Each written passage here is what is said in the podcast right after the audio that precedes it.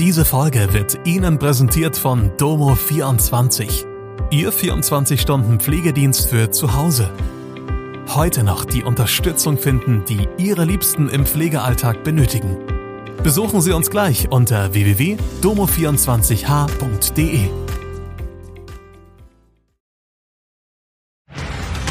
Hallo, das sind die Nachrichten von Dienstag aus Mannheim und der Region. Baurecht für Hochstraße Nord in Ludwigshafen liegt vor. Rund 500 ungeklärte Tötungsdelikte in Baden-Württemberg. Erster Pommesautomat im Rhein-Neckar-Kreis.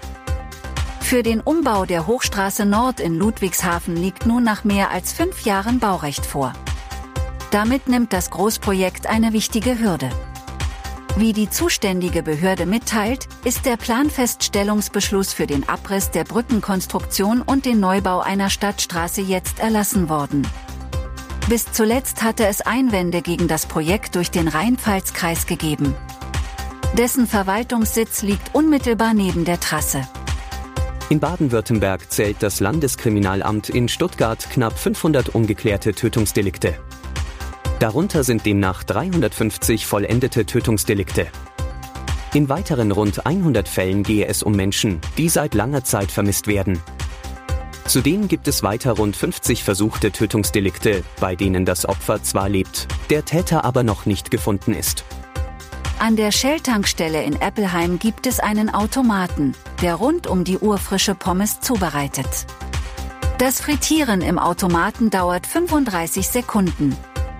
Auf Wunsch kann Salz und Ketchup dazu bestellt werden. Gekostet hat der Automat einen mittleren fünfstelligen Betrag. Er ist neben zwei Exemplaren in Bayern und einem in Stuttgart der vierte Pommesautomat in Deutschland und der erste im Rhein-Neckar-Kreis. Kundinnen und Kunden zahlen für eine Portion Pommes 3 Euro. Übrigens, wir würden uns freuen, wenn ihr an unserer Umfrage auf Spotify teilnehmt und uns Feedback zu Mannheim Kompakt gebt. Das war Mannheim Kompakt. Jeden Montag bis Freitag ab 16 Uhr auf allen gängigen Podcast-Plattformen.